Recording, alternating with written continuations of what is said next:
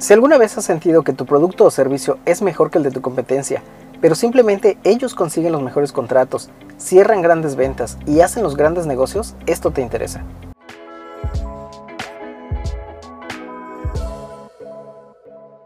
Hola, ¿qué tal? En este primer episodio quiero platicar un poco acerca de qué son las ventas, qué es la negociación y su importancia en la vida. Para que lo sepas, tú ya eres un vendedor, seas empleado, empresario o a lo que sea que te dediques, todos somos vendedores. El simple hecho de cómo le vendes una medicina a tu hijo para que se la quiera tomar es parte de una negociación. El cómo te vendes en una entrevista de trabajo, el cómo te vendes para conquistar a una chica y claro, en tu negocio es muy importante. Sin saberlo, todo el tiempo estamos negociando y vendiendo. ¿Qué es más importante? ¿Saber vender o saber negociar? ¿Y cuál es la diferencia? Bueno, aunque mucho se habla de estos temas, cada quien lo define a su manera ya sea en base a su experiencia o en base a extractos de vendedores más experimentados o de sus mentores. Yo te voy a dar mis definiciones personales, pero tú puedes sacar tu propia definición. Vender. Para mí vender es saber escuchar y preguntar todas las veces necesarias para obtener la mayor cantidad de información posible de tu comprador y después responder con la información correcta en el momento correcto para generar valor a tu propuesta. Por otro lado, negociar para mí es saber vencer las objeciones que se generan de cada intento de venta durante el proceso. La negociación se trata de buscar el equilibrio entre lo que tú y tu cliente esperan obtener, pero de igual manera, siempre debes lograr que el valor que generas sea superior al precio de venta. Y esto último es súper importante, es una clave de éxito. Si tu propuesta de valor no supera el precio de venta, simplemente no habrá un cierre. Para ser un buen vendedor, lo primero que tienes que tener es amor por las ventas. Y sé que esto suena muy fácil y muy obvio, pero la palabra que normalmente reemplaza a amor en un vendedor principiante es terror. No te imaginas cuánta gente siente terror por las ventas. Conoce su producto, sabe del valor que aporta, sabe de su calidad, pero el simple hecho de sentarse frente a un posible cliente y tratar de hacer una venta le da terror. Y este terror es generado por una predisposición natural que tenemos hacia el rechazo. De todo esto nace la diferencia entre un vendedor profesional y una frase que me encanta que se llama un visitador profesional. Y es que este último asiste puntual a todas las citas, vestido para la ocasión y con un bonche de papelería y materiales de venta, ya sabes, pero aún está lleno de dudas sobre si podrá lograr la venta. Mientras que el vendedor profesional lleva un arsenal de técnicas y tácticas para lograr ese cierre. Se sabe capaz de hacerlo y de hecho, como en mi caso, me emociona ir a cerrar cada cita no me permito regresar a casa sin un cierre y como le digo a mi esposa, si me hacen salir de casa, tienen que pagar por ello. Cuando eres un nuevo vendedor y superas el terror, cuando ya no sientes ese miedo al estar frente al cliente, aparece la falta de técnica. Y es que como cualquier profesión, el conocimiento es importante, pero el conocimiento mal aplicado puede fallar.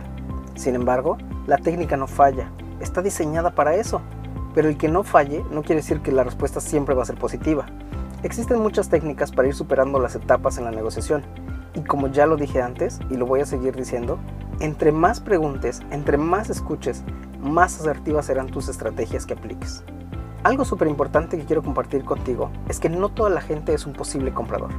Tienes que saber diferenciarlo y para eso el saber preguntar te va a ahorrar mucho tiempo perdido, porque no siempre podrás cerrar, pero el saber detectar esto a tiempo te va a evitar frustraciones de más y sobre todo pérdida de tiempo, y como ya sabes, el tiempo es dinero.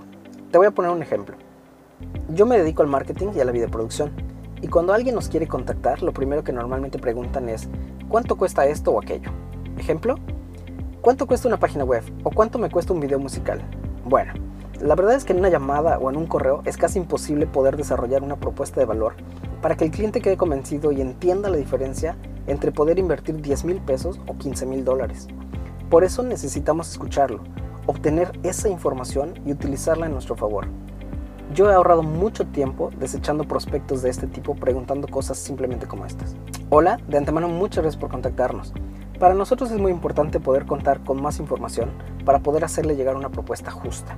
Cuando hablamos de propuesta justa, estamos dejando al cliente o le estamos avisando que tenga expectativas reales, que podría no ser económica, que podría ser más de lo que tenía pensado, sin embargo, va a ser justa y esto eh, predispone al cliente a una mayor aceptación. Nos gustaría poder reunirnos y escuchar a detalle sus necesidades, ya que cada proyecto que llevamos a cabo es único y conlleva los requerimientos propios de su visión de marca. Pero podemos anticiparle que realizamos trabajos desde tanto hasta tanto. Si estamos dentro de su presupuesto, podemos agendar una reunión. Y de esta manera filtramos las solicitudes que nos llegan. Es importante que sepas y que estés consciente que no toda la gente quiere tu producto. Te voy a poner un ejemplo. Tú vendes plumas. Unas plumas muy finas, duraderas, ergonómicas y a un superprecio. Pero cuando quieres venderlas, de nuevo insisto, hay que preguntar si tu cliente está buscando eso. No directamente, claro. No vas a llegar y decirle a alguien, oiga, ¿quiere comprar una pluma? Porque ya sabes la respuesta, ¿no? Sería más o menos así. Hola, ¿qué tal? Veo que utilizas mucho tu iPad. ¿Es más cómodo? ¿Ya no usas tanto la escritura convencional? ¿Por qué? ¿No te gusta o se te hace impráctico? Etcétera. Si la respuesta es negativa, te van a dar la razón de por qué no comprarían una pluma. Si la respuesta es positiva, no, aún no tienes que cerrar la venta, aún no tienes que hacer la venta porque no has preguntado suficiente. Sigue preguntando. Oh, genial. ¿Qué tipo de pluma utilizas? ¿Económicas por si se pierden? Ya ves que las prestas y nunca te las regresan. ¿Prefieres las plumas finas que no te dan problemas? ¿Para ti es importante portar una pluma que dé una buena impresión? Ahí tendrás tus puntos claves para hacer una venta y sabrás si tu pluma encaja o no en las necesidades de tu cliente. No sabrás si es un posible comprador o no hasta que sigas preguntando. Estoy seguro que existen muchos vendedores que sin importar si la respuesta es negativa, te van a poder vender la pluma. Y dime tú si te ha pasado, porque a mí sí me ha pasado, que compras algo que no necesitabas simplemente porque el vendedor insistió e insistió y tú cediste, te la vendiste. Él no te vendió la pluma, tú la compraste, tú le ayudaste a cerrar la venta al vendedor. Pero no hay peor sensación que llegar a tu casa y saber que compraste algo que no necesitabas. En ese momento recuerdas al vendedor y es una persona y un momento que no olvidas. Te voy a dar una clave para ser un verdadero ah, vendedor profesional, alguien admirado como un vendedor. El cliente al final de cada cierre tiene que sentir que obtuvo algo de ti, que consiguió lo que él quería de ti y que tú cediste ante él y nunca al revés. Una frase clave es, cada que haya un cierre, el cliente gana. Mi conclusión de este primer episodio es que vender y negociar son igual de importantes y dependen una de la otra. El saber negociar va a poder vencer las objeciones que surjan y la venta va a lograr los cierres. Pero factores como tu expresión corporal, tu energía, aplicar el silencio cuando es necesario, el contacto visual y muchos otros factores como permanecer sentado, llevar siempre algo impreso, llevar una pluma, etc. Tips que te voy a platicar en los siguientes episodios desarrollarán en ti ese paquete de habilidades que diferencian a un cerrador de un casi le vendo.